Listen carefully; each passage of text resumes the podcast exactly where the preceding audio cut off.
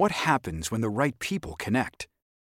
At MITRE, breakthrough technology advances, people fulfill their passions, diversity fuels innovation, and our way of life thrives.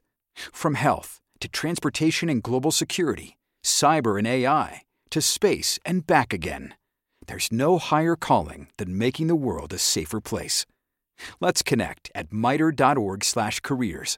That's m-i-t-r-e dot org slash careers.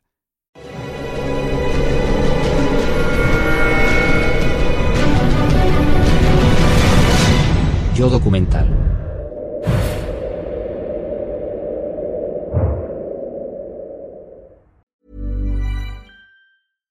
ACAST recommends podcasts we love. I'm Sheila Shoiga, the host of Ready to Be Real, which features thought leaders like Dr. Joe Vitale and Nejwa Zabian, along with those who have extraordinary stories to tell. And I also speak to experts on topics as varied as sleep, relationships, aging, folklore, grief, sex, and spirituality. So, for honest and compelling conversations, new episodes of Ready to Be Real release every week, wherever you get your podcasts. ACAST is home to the world's best podcasts, including the critically acclaimed West Cork and the one you're listening to right now. El 21 de julio de 1944 a la una de la madrugada Adolf Hitler habló por la radio. El Führer acababa de escapar a un ataque mortal. La bomba que había explotado unas horas antes en su cuartel general de Rastenburg, llamado por los nazis la guarida del lobo, falló su objetivo. En medio de cadáveres y escombros, Hitler salió indemne. Pero la venganza que reservó a esos terroristas fue ilimitada. En las horas siguientes fueron detenidos 7.000 opositores y asesinados o encerrados en campos de concentración. Entre ellos un hombre sin historia, un banquero brillante pero desconocido, Yalmar Schacht. Uno de sus biógrafos lo describe como egoísta total, lo que me parece muy apropiado. El talento de Schacht era negociar. Se presentaba, encantaba a las personas y se volvía indispensable. Sin embargo, el hombre que la policía nazi se llevó esa mañana de julio de 1944 lo había sacrificado todo para conseguir que Hitler llegara al poder. Renunció a sus convicciones y a sus ideas para ponerse al servicio del Führer. Enderezar Alemania, rearmarla y construir campos antes de que estallase la guerra. Schacht creía que de alguna manera podría manejar a Hitler y luego imponer sus propias ideas. ¿Quién era este Hjalmar Schacht, tan cercano a los nazis y olvidado por la historia? ¿Cómo consiguió ese banquero desconocido seducir a Hitler y ayudarlo a liderar una dictadura antes de cambiar de bando y conspirar contra él? ¿Con qué estratagema logró rearmar Alemania a pesar de los aliados y el Tratado de Versalles? Hablaba frecuentemente con Hitler y por lo tanto estaba al corriente de lo que iba a suceder. Esta es la increíble historia de un hombre que escapó de todo, incluida su propia muerte, que no le llegó hasta 1970. Es la historia de Hjalmar Schacht, el banquero de las dos caras.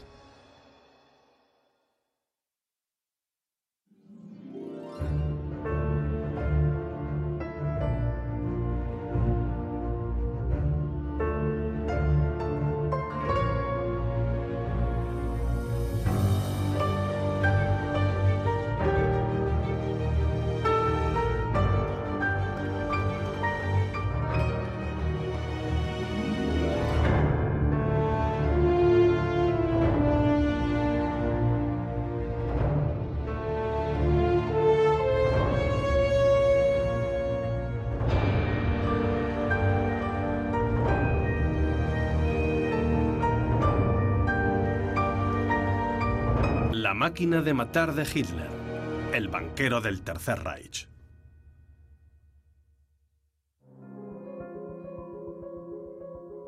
Nuremberg, octubre de 1946. Los principales dignatarios del régimen nazi que seguían con vida fueron juzgados durante diez meses al sur de Alemania en un único juicio. El juicio de Nuremberg. En ese proceso también fue juzgado Hjalmar Schacht. Estuvo entre los dignatarios del Tercer Reich que fueron juzgados en Nuremberg. Juzgado por ser un hombre providencial en la reconstrucción de Alemania, Schacht acompañó a Adolf Hitler en el ascenso al poder. Peor aún, manipulado por el dictador, ayudó al Tercer Reich a convertirse en un monstruo sediento de sangre. Le dio cierta reputación a Hitler. De alguna manera, eso lo hacía culpable. Sin embargo, contra todo pronóstico, Hjalmar Schacht fue absuelto. Schacht fue absuelto en el juicio de Nuremberg porque no fue posible demostrar su culpabilidad en la preparación de la Segunda Guerra Mundial y porque no cometió ningún crimen contra la humanidad. Para seguir esta historia, obtuvimos una autorización excepcional para entrar en el centro de los archivos militares del Estado ruso. Entre estos estantes, donde no ha entrado ninguna cámara, están los momentos del destino de Hjalmar Schacht, un destino perfectamente calculado. Porque el banquero del diablo lo había previsto todo. Su único error fue una reunión con un hombre aún más decidido que él.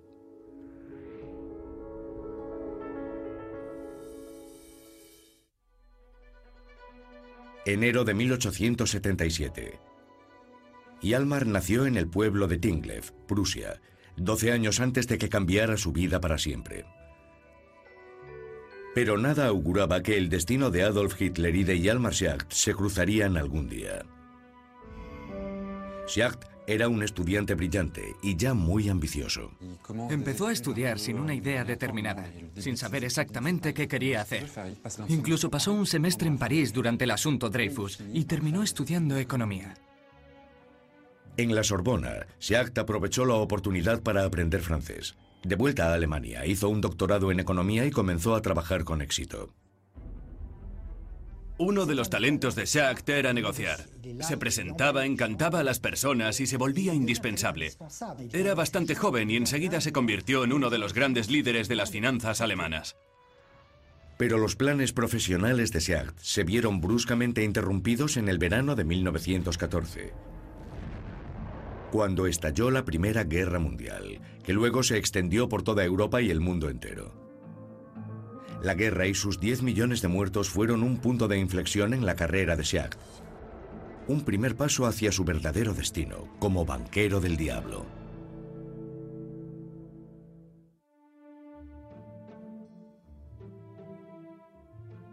Octubre de 1914.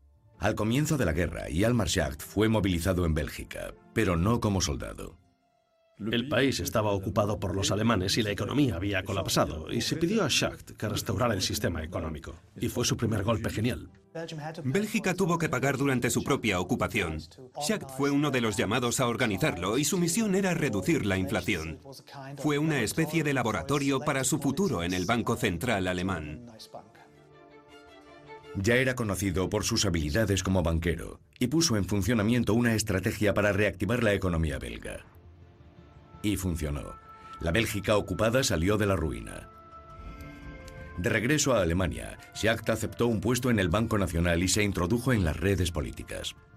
Tuvo contactos con el mundo político, incluso antes de la guerra, durante la guerra y después de la guerra, pero esos contactos no lo situaron en la extrema derecha. Era un oportunista ambicioso que creó una red de contactos para poder triunfar.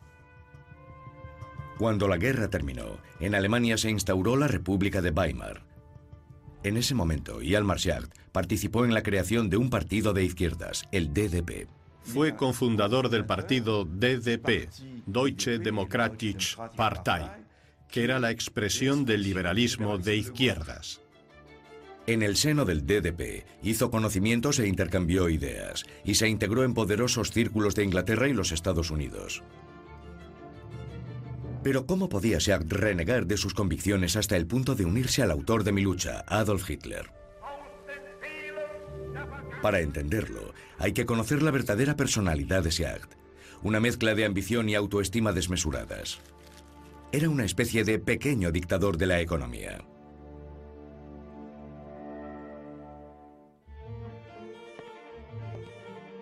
Y Almar Schacht era un hombre extremadamente seguro de sí mismo y de su superioridad intelectual. A muchas personas les parecía muy arrogante. Era un hombre muy inteligente y se sabía muy inteligente. Sabía que era muy superior a los demás y se lo hacía saber a todo el mundo. Y eso era algo que le hacía quedar bastante mal. Era altivo, no se retractaba de sus ideas. Schacht estaba convencido de que siempre tenía razón, pero era brillante y apreciado por su cultura. En los años 30, el embajador de Estados Unidos en Berlín lo invitaba regularmente a sus cenas, porque era un excelente conversador, pero a otros les parecía desleal, falso y engañoso. Una vez incluso dijo en francés, Le classe moi. En otras palabras, soy brillante. Uno de sus biógrafos lo describió como un gran ególatra, lo que me parece muy apropiado. Su audacia le hizo ganar dinero muy rápidamente. Con sus primeros ahorros, Schacht compró una enorme casa cerca de Berlín. Un lugar de descanso, pero que también albergaría los mayores secretos de la historia de Schacht. Compró una gran propiedad en Gulen, que se encuentra a unos 80 kilómetros de Berlín, al norte. Una casa muy grande rodeada de bosque. Tenía reuniones muy importantes donde intercambiaba mucha información. Entre las secretas paredes de su gran casa se podía reunir con cualquiera, con la certeza de que nadie podía espiarlo.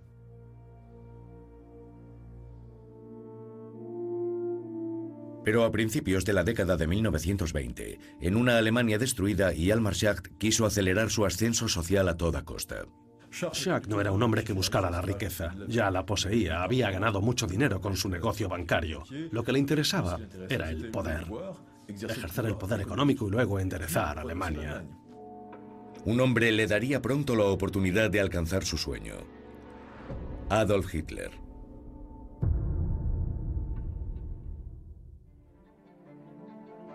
Julio de 1923. Alemania estaba en una situación desesperada. Faltaban menos de ocho años para la cena que cambiaría la vida de Schacht, la que le permitió conocer a Adolf Hitler. Alemania fue derrotada en la Primera Guerra Mundial y quedó en la ruina.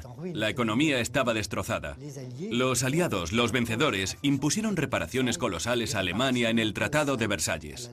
El país debía pagar esas reparaciones de guerra a los aliados y se endeudó peligrosamente. El desempleo aumentó y los salarios disminuyeron en un 25%. Alemania se embarcó en enormes gastos tras la Primera Guerra Mundial, primero para mantener a las viudas y a los huérfanos de los combatientes, pero también para pagar las reparaciones impuestas por los aliados. A mediados de 1923, el marco alemán se cotizaba a razón de 4.200 millones por dólar. Valía menos que el papel en el que se imprimía. Este periodo en el que los precios moneda perdió todo su valor se llamó el de la hiperinflación. La moneda perdió aproximadamente 5 millones de veces su valor entre 1918 y 1923. Una inflación cuya imagen era la de personas que llevaban carretillas con billetes para hacer sus compras. Había que solucionarlo. El Reichsbank no era capaz y en 1923 el gobierno buscó a Schacht, que era un banquero muy famoso y popular, para que intentara detener esa inflación galopante. Era una apuesta necesaria. Para Schacht era un reto sencillo y si tenía éxito en esta misión, si ideaba un plan eficaz, podría haberse impulsado a un estatus superior. Y Almar Schacht acababa de conseguir un puesto creado específicamente para él, comisionado de divisas del gobierno. No tenía despacho ni medios, era un empleo suicida. Pero Schacht empezó a trabajar a su manera. Pensó durante varios días cómo hacerlo. Se instaló en una oscura dependencia del Ministerio de Finanzas. Fumaba sin parar todo el día mientras ideaba soluciones. Y al final puso en marcha un plan para detener la tendencia a la baja, para detener la inflación. Schacht se jugaba su carrera y lo sabía. En Moscú, en los archivos rusos, las primeras huellas de Schacht datan de esa época.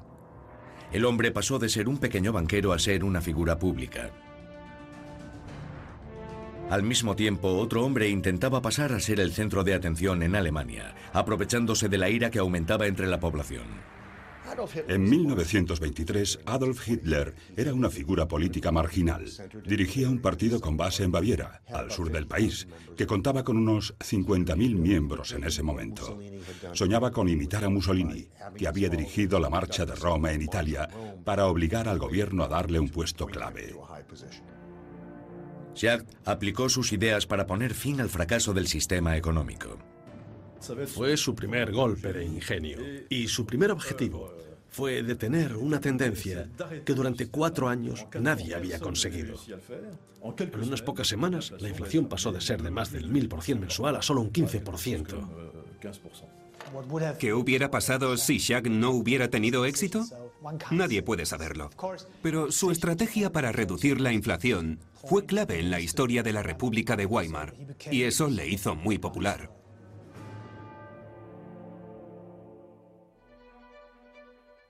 En diciembre de 1923, Hjalmar Schacht fue nombrado presidente vitalicio del Reichsbank, el Banco Central de Alemania. Cambió el destino del país y renegoció el monto de las reparaciones de guerra. Se presentaba a sí mismo como Salvador y estableció el famoso Rentenmark, la nueva moneda que permitiría detener por completo la inflación y marcaría el comienzo de un relativo periodo de estabilidad y expansión de la economía alemana. Sin embargo, Schacht apoyaba cada vez menos la forma en que el país era administrado por el nuevo canciller Heinrich Brüning. Y después de siete años al frente del Reichsbank, dejó su puesto. Pensó que el gobierno alemán no se esforzaba por reducir la carga de las reparaciones de guerra y su oposición a la política de reparaciones del Estado fue la base de su naciente asociación con Hitler.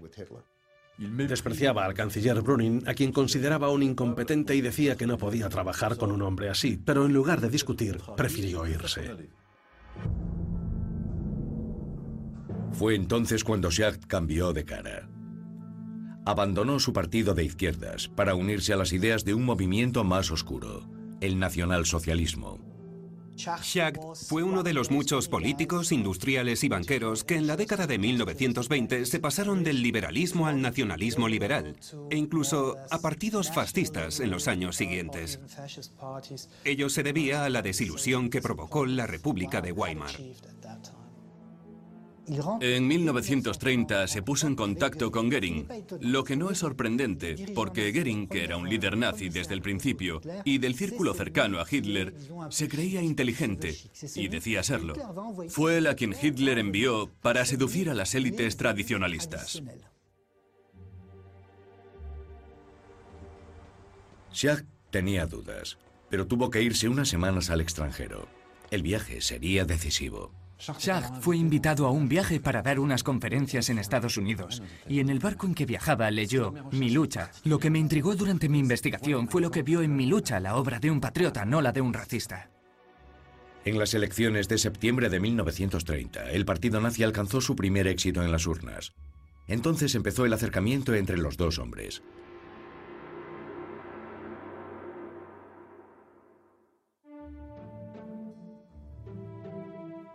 Enero de 1931. Unos meses antes, Hermann Goering había sido seducido por las ideas de Hjalmar Schacht. El 5 de enero organizó una cena en su casa, a la que también invitó a Adolf Hitler. Esa cena cambió completamente la vida de Schacht. El ambiente era distendido, y el banquero escuchaba las proposiciones del futuro dictador. Schacht estaba fascinado por la personalidad y el carisma de Hitler. Schacht pensó que Hitler era el líder que Alemania necesitaba y merecía. Hitler tenía una gran facilidad de palabra. Hablaba y Schacht le escuchaba. Sin duda, Hitler ejercía una especie de fascinación sobre Schacht y cayó bajo su encanto en el amplio sentido de la palabra, por supuesto, como bajo una especie de hechizo. El banquero estaba como hipnotizado, y sin embargo el programa económico del Führer no le gustaba en absoluto. Schacht no estaba nada convencido con el programa, pero se dijo a sí mismo que Hitler en cierto modo se parecía a él, pues era un hombre muy decidido, que tenía ideas, que quería que se aplicaran al precio que fuera, y desgraciadamente eso le impulsó a unirse a Adolf Hitler. Hitler necesitaba a Schacht. Necesita un Schacht. Necesitaba a alguien para implementar una estabilización de la economía. Y no olvidemos la difícil situación de la economía alemana con una enorme tasa de desempleo. De vuelta a casa, el banquero reflexionó. Su esposa, Luis, fascinada por el futuro dictador, acabó convenciéndole. Schacht se decidió y siguió al Führer hasta el final.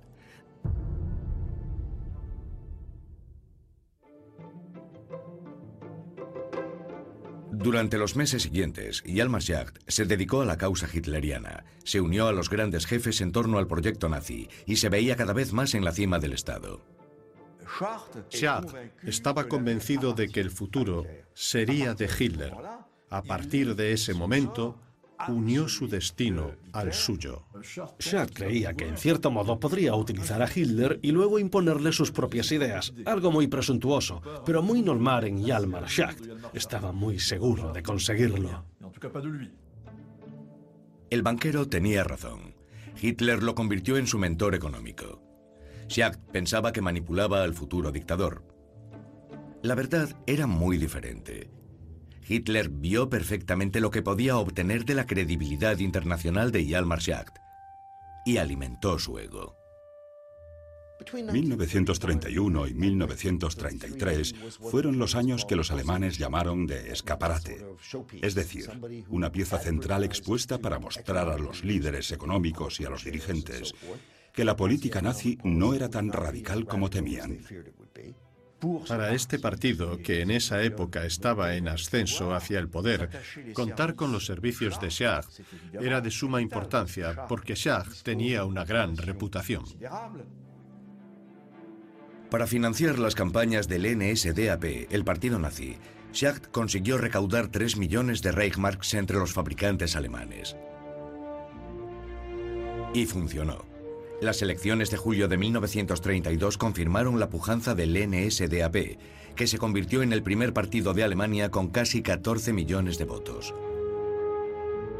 Pero el presidente del Reich, el mariscal Hindenburg, se negó a confiar la Cancillería a Adolf Hitler.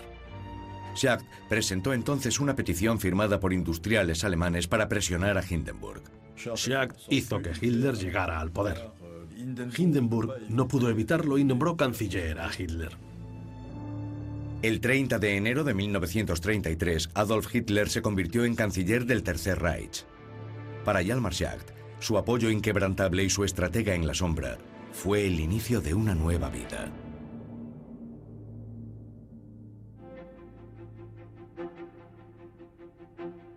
Marzo de 1933. Hitler llevaba unas semanas al frente de Alemania. La crisis económica que sufría el país era insalvable. Schacht aún no tenía una función en el Reich. Entonces el dictador le ofreció un puesto que ya había ocupado. Presidente del Banco Central. El banquero del diablo aceptó. Un mes y medio después de la llegada de Hitler a la Cancillería, Schacht recuperó la presidencia del Reichsbank, a la que aspiraba, y ese fue el regalo que recibió de Hitler. En nombre de los nazis, Schacht reformó las finanzas alemanas, aprovechó sus antiguas relaciones para renegociar las reparaciones de guerra. Fue a Londres y luego a los Estados Unidos para persuadir al presidente Roosevelt. Inspiraba confianza y tranquilizó a quienes tenían miedo del radicalismo de los nazis. Desde el principio, Schacht y los nazis se usaron mutuamente para compartir intereses comunes. En junio de 1934, la deuda alemana fue suspendida, pero el banquero soñaba con otra posición aún más prestigiosa, la de ministro de Economía, cargo que ostentaba Kurt Schmidt. La disputa con Schmidt, el ministro de Economía, que estaba a favor de un mayor consumo en Alemania, culminó entre mayo y junio. Schacht hizo todo lo posible por poner en evidencia a Schmidt y desacreditarlo. Contra todo pronóstico, Hitler despidió a Schmidt y nombró a Hjalmar Schacht en su lugar. Hitler le habló con toda claridad. Schacht, hay que conseguir que el pueblo alemán vuelva a trabajar. Schacht ya no podía ignorar la dictadura que preparaba Adolf Hitler, porque un evento acababa de sellar el destino de Alemania.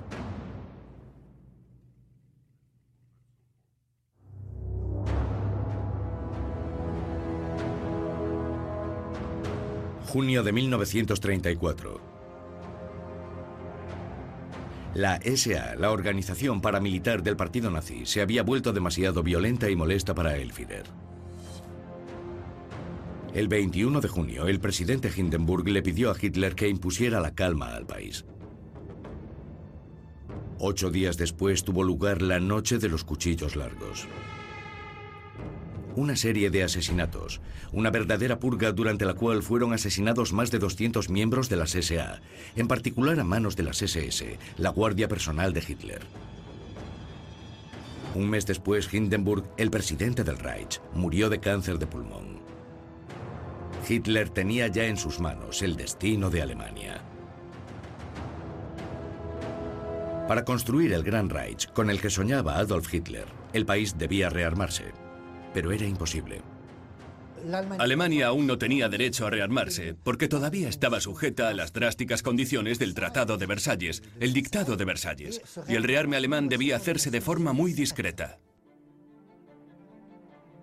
Hitler ya había encontrado al hombre que lograría esa proeza. El ministro y presidente del Banco Central. Schacht acababa de entrar en el cerrado círculo de los mandos nazis. Pero aparte de Hitler, no le gustaban demasiado los dignatarios del Reich. La relación con Hitler era la más interesante. Con Goering y Goebbels no se reunían mucho porque no se movían en los mismos círculos. Pero para Hitler, Schacht era muy útil, incluso hasta el punto de protegerlo.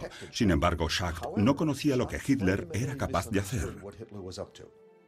Los verdaderos nazis no lo consideraban uno de los suyos. En cierto modo, era el arquetipo de la alta burguesía, lo que se apreciaba inmediatamente por su vestimenta. Nunca se veía a Schacht vistiendo uniforme.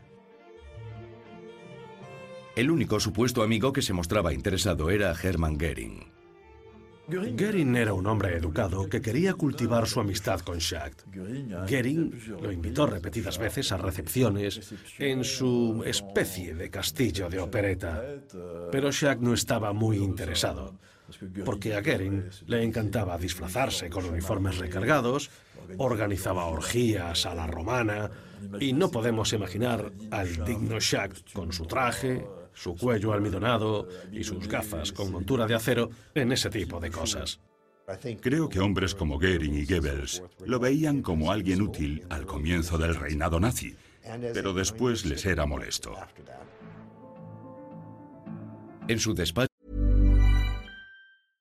Lucky Land Casino asking people what's the weirdest place you've gotten lucky? Lucky? In line at the deli, I guess. Aha, in my dentist's office.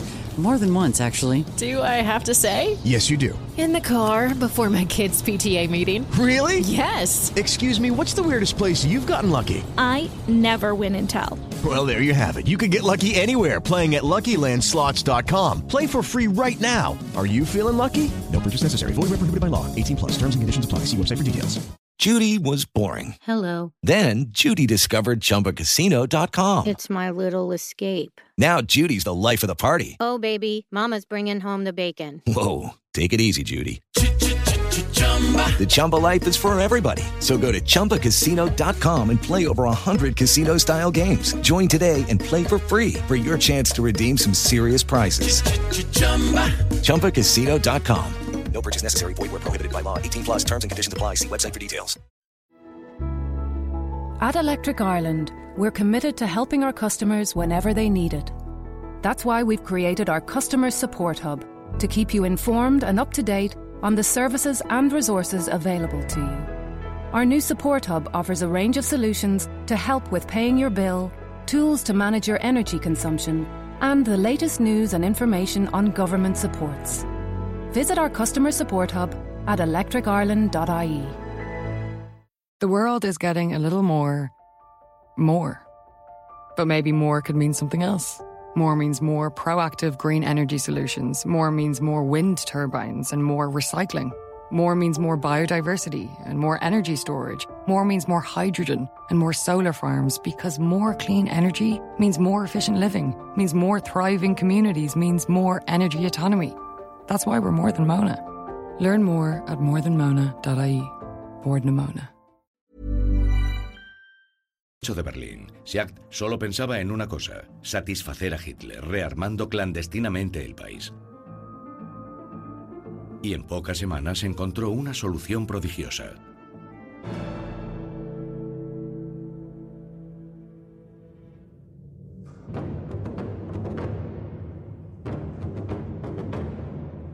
Para financiar su ejército y reanimar la industria armamentística, Hitler debía engañar a los aliados. El Tratado de Versalles limitaba el ejército alemán a 100.000 hombres, pero Hitler había previsto que con el tiempo la resistencia de las democracias occidentales se relajaría. Pero también necesitaba dinero, mucho dinero, y las arcas estaban vacías. Hitler y las élites nazis sabían muy bien cómo rearmar Alemania. La industria seguía allí, pero lo que no sabían era cómo financiar el rearme. ¿Cómo garantizar el rearme sin que se supiera a nivel internacional, ocultándolo con dispositivos financieros y monetarios? Schacht participó en esa ocultación y ese fue el papel más importante que desempeñó mientras estuvo en el Tercer Reich. El banquero del diablo desarrolló un sistema increíblemente ingenioso. Una especie de moneda paralela emitida por una empresa privada y garantizada por el Estado, los bonos MEFO. La empresa que emitió los cupones llamados bonos MEFO era una pantalla. Y esos bonos de 12 a 13 billones de Reichsmarks servirían como pago a las industrias y empresas involucradas en el rearme. Los bonos MEFO atrajeron a los inversores porque ofrecían intereses. Todos los querían y las arcas estatales se llenaron. El Reich pudo pagar la fabricación de armas, blindados y municiones. La ironía de la historia es que incluso los grandes industriales estadounidenses invirtieron en Alemania, como la General Motors e incluso Prescott Bush, el padre de un futuro presidente estadounidense. Schacht se aseguró de que ese dinero solo se utilizara para el rearme y para las industrias, para la compra de materias primas. Estas medidas tenían la intención de hacer que Alemania fuera autosuficiente, pero también para ser más independiente en cuestión de importación de materias primas y estar preparada para la guerra. Con el éxito de los bonos MEFO, las empresas empezaron a contratar y Alemania estaba llegando al pleno empleo. Una vez más, Schacht había tenido éxito. Pero al convertirse en el hombre clave del rearme de Alemania, ya no podía ignorar que su país se preparaba para una guerra. Hablaba frecuentemente con Hitler, así que tenía que estar al tanto de lo que estaba ocurriendo. Schacht sabía desde el principio que los nazis planeaban armar al país en grandes proporciones.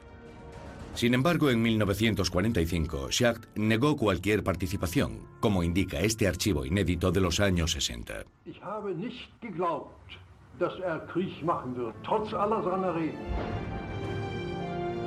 ¿Mentira o verdadera ingenuidad?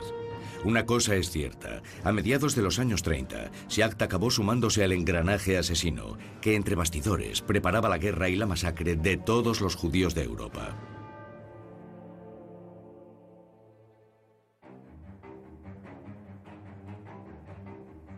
Septiembre de 1935.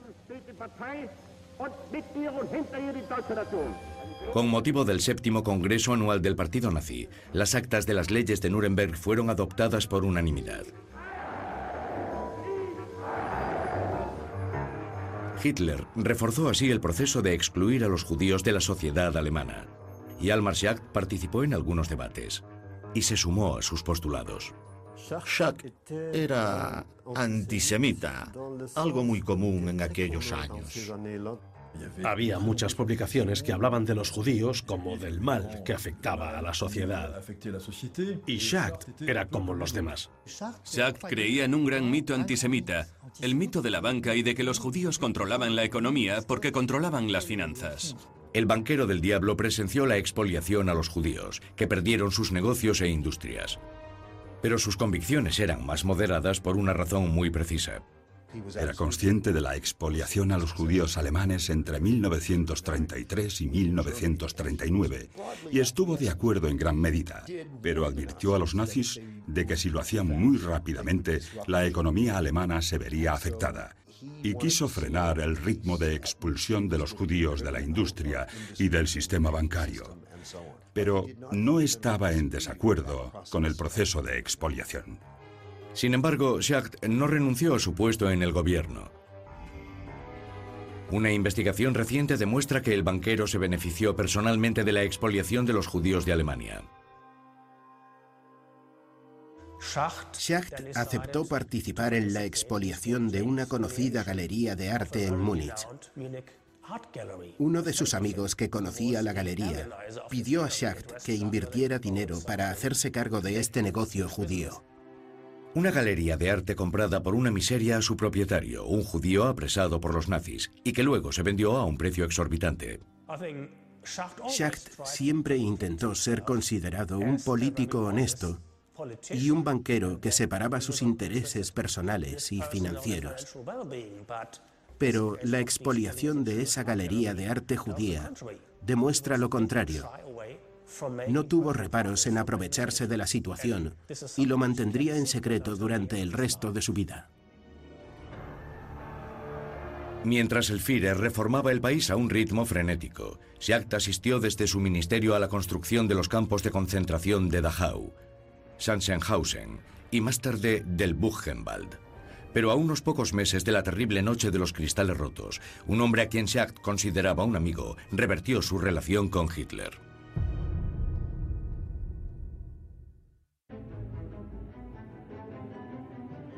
Adolf Hitler ordenó un nuevo y grandioso plan económico a partir de 1936 para ampliar el armamento de Alemania y hacerla independiente en solo cuatro años.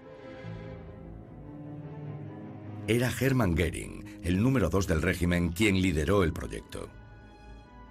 Pero como ministro de Economía, Schacht se opuso. Mientras Schacht quería detener el rearme a un cierto nivel suficiente para Alemania, Goering se interpuso para rearmar el país a fin de prepararse para la guerra. Entre 1933 y 1936, el presupuesto alemán para armas aumentó del 4% a casi 10 veces más, un 40%. Schacht pensó que era el máximo posible y que si el gasto en armas continuaba a este ritmo, hundiría a Alemania en una crisis inflacionaria. A Goering y a Hitler no les preocupaba. Su objetivo era armar a la nación para hacer la guerra y conquistar territorios que trajeran nuevos recursos a Alemania. La relación entre Schacht y Goering se volvió imposible. Odiado por otros dignatarios nazis, Schacht se vio obligado a marcharse pero decidió hacer todo lo posible y en verano de 1937 viajó a Baviera para convencer a Hitler, que se había retirado a su segunda residencia. Hitler y Schacht se encontraron en Berchtesgaden y Schacht le dijo claramente, escúcheme, esto no puede seguir así, o Goering o yo. Hitler se preocupó y le dijo, mire Schacht, le aprecio y no podemos llegar a estos extremos, así que intenta reconciliarse con Goering. Schacht se esforzó durante dos meses a convivir con Goering, pero finalmente renunció a su Ministerio de Economía. Al día siguiente, Goering lo llamó para informarle de que había ocupado su lugar, el sillón de ministro. Schacht quedó fulminado. Aunque se veía a sí mismo como el mentor de Hitler, el banquero tuvo que enfrentarse a las evidencias. Había sido manipulado, utilizado y luego excluido. Ambos pensaban que podían utilizar al otro para sus propios fines. Solo uno utilizó al otro. Solo Hitler utilizó a Schacht. Pero no se fue con las manos vacías. El Führer no olvidó lo que Schacht había hecho por la nación. Entre los años 33 y 38, antes de abandonar su puesto oficial, el desempleo se había reducido de 7 millones a casi cero. Hitler lo mantuvo al frente del Banco Central y lo nombró ministro sin cartera, una especie de puesto ficticio. Sin embargo, el banquero siguió enojado contra Goering y Hitler. Luego, en el mayor secreto, hizo lo impensable y cambió una vez más de bando. Su apartamento de Berlín y su casa de Gulen se convirtieron en lugares de reunión para los opositores al régimen nazi. Incluso habiendo perdido las funciones que habían sido suyas, siguió formando parte del engranaje del sistema. Se mantuvo a una cierta distancia. Schacht intentaba ser aceptado por militares, intelectuales, políticos y por la resistencia en la sombra, y les daba información. Una noche el banquero descubrió que había micrófonos ocultos en su apartamento de Berlín. De dignatario nazi había pasado a sospechoso. No sabemos cuándo fueron instalados esos micrófonos, pero desde ese momento Schacht se sintió menos confiado. No sabemos quién puso los micrófonos, probablemente la Gestapo. Tenía un pie entre los nazis y otro entre los opositores al régimen. El doble juego de Schacht duró hasta 1944. Llegó el momento de tomar una decisión irrevocable. Hitler debía ser eliminado.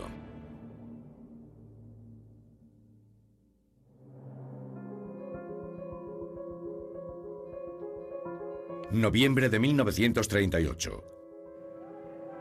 Alemania se convirtió en el escenario de un momento clave en la política antisemita de Hitler. La noche del 9 al 10 de noviembre, los judíos, sus viviendas y negocios fueron atacados, la noche de los cristales rotos. Schacht estaba abrumado por tanta violencia. Asesinaron a judíos y quemaron las sinagogas. Y la noche de los cristales rotos fue una conmoción para él. Y tuvo el valor de denunciarlo. Públicamente, quiero decir. En los días siguientes, 30.000 judíos fueron detenidos y enviados a campos de concentración. Las leyes de segregación se endurecieron y privaron a los judíos de sus puestos de trabajo y de sus derechos. Schacht se puso en contacto con Hitler para explicarle que su política de persecución llevaría el país a la ruina. El banquero quería encontrar una solución. Fue a hablar con representantes de la comunidad judía e inglesa sobre qué hacer, pero no sirvió de nada. ¿Se esforzó al máximo? No lo sé. A finales de año, Adolf Hitler, molesto por la posición de Schacht, lo convocó a Berlín. Hitler no escuchó. Solo le pidió a Schacht que acudiera a su despacho y sin previo aviso lo despidió. Schacht no se lo esperaba. 1938 fue un punto de inflexión en la historia del Tercer Reich, porque Hitler se deshizo de toda una serie de dignatarios que representaban el ala conservadora del régimen. En enero de 1939, Schacht ya no tenía ningún poder en el organigrama nazi. Hitler lo excluyó del gobierno y luego del Banco Central, pero sorprendentemente conservó su título de ministro, algo sin valor. Para el banquero del diablo llegó el momento de encerrarse en su casa de Gulen. Descansaba, se ocupaba del jardín, pensaba, e impotente, asistía al caos de la Segunda Guerra Mundial.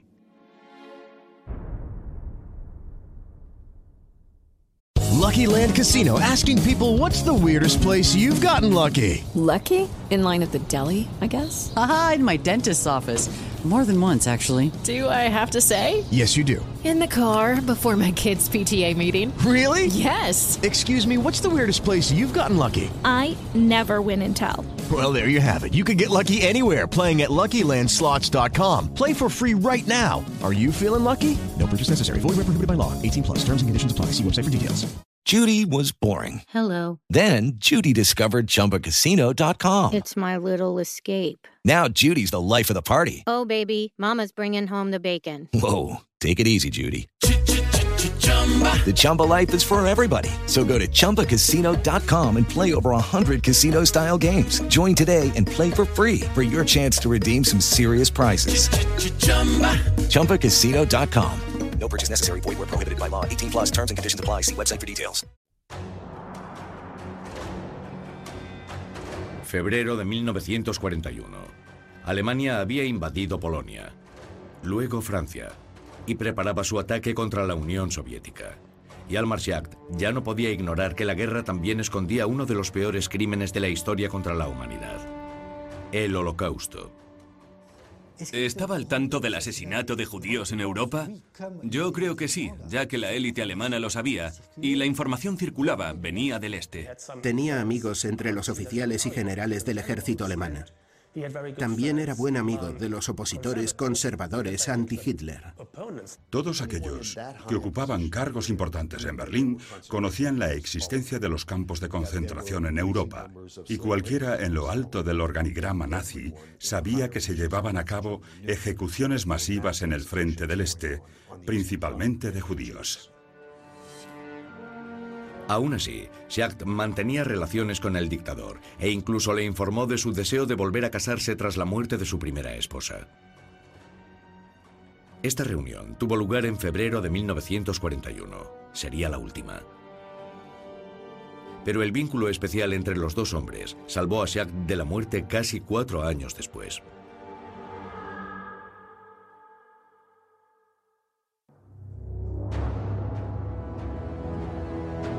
Julio de 1944. Los campos de concentración y los centros de exterminio ya se habían cobrado millones de víctimas. Hitler devastó Europa. La guerra no había terminado, pero los nazis la estaban perdiendo. En ese momento la resistencia alemana decidió lanzar la Operación Valkyria, que debía derrocar a Hitler.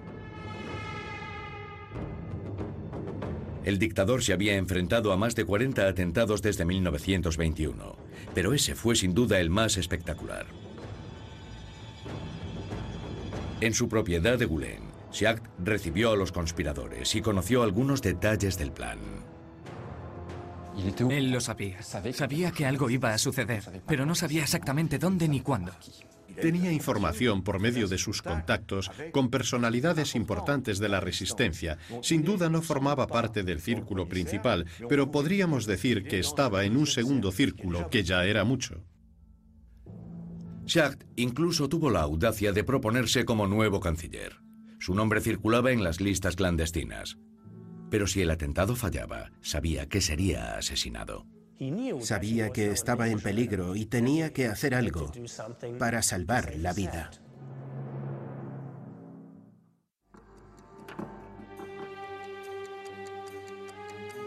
El 20 de julio de 1944, Hitler se encontraba en una de sus sedes, la guarida del lobo. Era una reunión cumbre con varios altos oficiales militares del aparato nazi.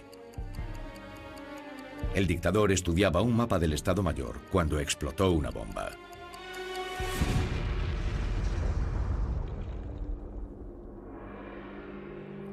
Hitler salió despedido y murieron cinco personas. Hitler tuvo mucha suerte y salió con vida del complot. Obviamente se puso furioso y la represión cayó sobre todo lo que en el país tuviera apariencia de oposición. Su venganza fue ilimitada. Adolf Hitler detuvo, torturó y asesinó a más de 7.000 opositores al régimen.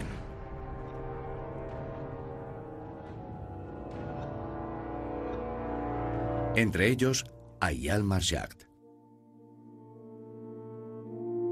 La mañana del 23 de julio, unos hombres llegaron a detener al banquero por orden de Hitler. Su casa de Gulen fue inspeccionada a fondo en busca de evidencias. No hace falta decir que no encontraron nada. Había eliminado todos los rastros de su implicación. Schacht tenía 67 años. Fue internado en un campo de concentración. Entonces empezó para él el episodio que describió como el más terrible de su vida. Vivió las penalidades de los prisioneros y se encontró con la mayoría de los conspiradores de la Operación Valkyria, que vio desaparecer porque esas personas fueron ejecutadas una tras otra. Nadie habló. Y afortunadamente para Schacht, su nombre no se encontró en los documentos de los principales conspiradores contra Hitler. Nada confirmó a la Gestapo que había sido uno de los conspiradores contra Hitler. El banquero del diablo estuvo en campos como Ravensbrück, Flossenburg y Dachau. Sus antiguos amigos conspiradores fueron asesinados. Pero él no, porque Schacht era un prisionero especial de Hitler. Su vida nunca se vio amenazada. El último campamento al que lo llevaron fue liberado en abril de 1945 por los estadounidenses. Unos días después, Hitler se suicidó de un disparo en la cabeza junto a la mujer con la que acababa de casarse, Eva Braun. Schacht fue libre por fin. Él se creía libre. Es cierto que cuando su campo fue liberado se sintió muy feliz. Finalmente podía respirar tranquilo porque esperaba ser ejecutado. En ocasiones pensó que había llegado su fin. Pero el banquero estaba lejos de sospechar el resto de la historia. Fue interrogado por los estadounidenses durante varios días y estuvo encarcelado. Se presentó ante los jueces del juicio más sonado de la historia, el de los criminales de guerra nazis.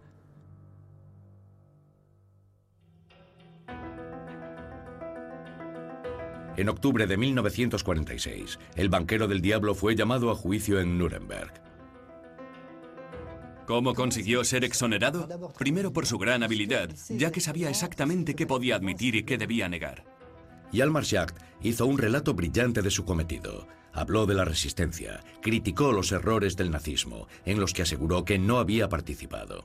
Cuando Schacht vio las grabaciones estadounidenses y soviéticas de los campos de exterminio, dijo que le habían conmocionado profundamente. El caso de Schacht provocó un debate entre los cuatro jueces del Tribunal de Nuremberg. Un inglés, un estadounidense, un francés y un soviético. Y finalmente fue el dictamen del inglés el que se tuvo en cuenta. Y Schacht fue absuelto ante la sorpresa general. No olviden que era un negociador extraordinario y también logró presentarse a sí mismo de la manera más favorable. Su absolución causó una gran sorpresa, pero no demostró nada. Schacht quedó marcado de por vida.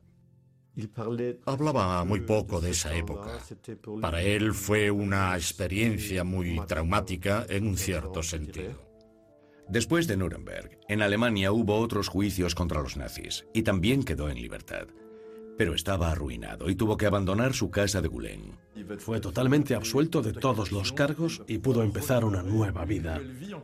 Ya era un anciano, tenía más de 70 años, pero a pesar de eso, tenía un futuro por delante.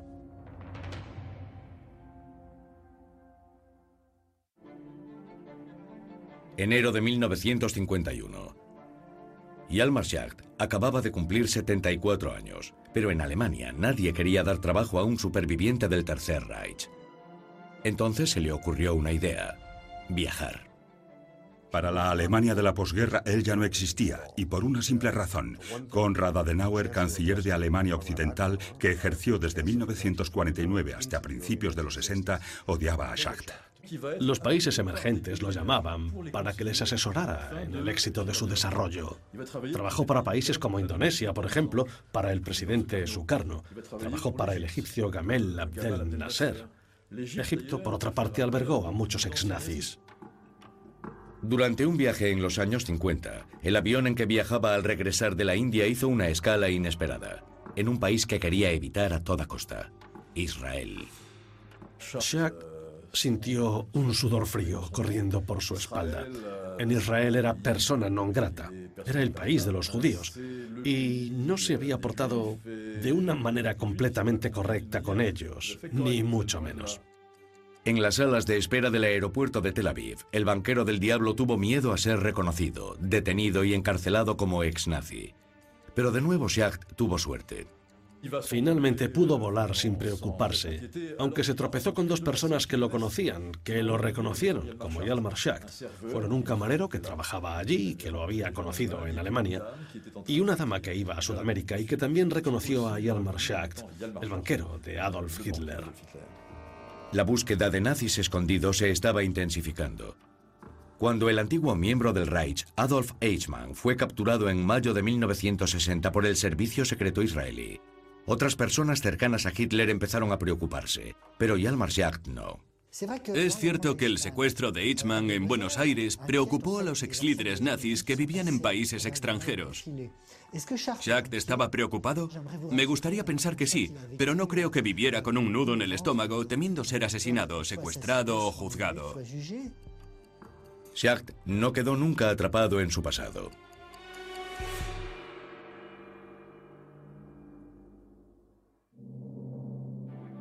Junio de 1970. El banquero de Hitler tenía 93 años. Había escapado de la guerra, de los campos de concentración, de los juicios a los nazis, pero le había llegado la hora de rendir cuentas. En 1970, Schacht fue invitado a una gran cena. Era una velada importante. Se puso su chaqueta y sus pantalones. Se cayó. Se rompió una pierna y lo llevaron al hospital. Y allí murió. Su corazón dejó de latir. El 3 de junio de 1970 el banquero del diablo ya no pudo escapar a su destino y murió apaciblemente, con la sensación de haber sido un gran hombre para Alemania. No se sentía culpable por nada de lo que hizo en el Tercer Reich. Solo se arrepintió de una cosa, de haber sido engañado por Hitler. Y eso es lo que siempre decía. Ese hombre me engañó, abusó de mí. Pensaba que él había sido capaz de reanimar la economía alemana y su sistema monetario, pero se equivocaba. No vio que Hitler lo utilizó para preparar a Alemania para una guerra. Murió viejo en otro país, en el olvido, tranquilamente. Es cierto que no ha dejado un rastro significativo en la historia, porque otros cometieron muchos más delitos que él. Fue uno de los grandes impulsores que permitieron a Hitler llegar al poder y uno de los que facilitaron la carnicería de la Segunda Guerra Mundial. Y aunque algunos investigadores alaban su inteligencia, todo queda eclipsado por los horrores que hizo posible. El banquero con dos caras se llevó consigo los últimos secretos de su verdadera relación con el nazismo y con Adolf Hitler. Su nombre permanecerá grabado para siempre en la lista de miles de dignatarios nazis, sin los cuales el horror del Tercer Reich nunca habría existido.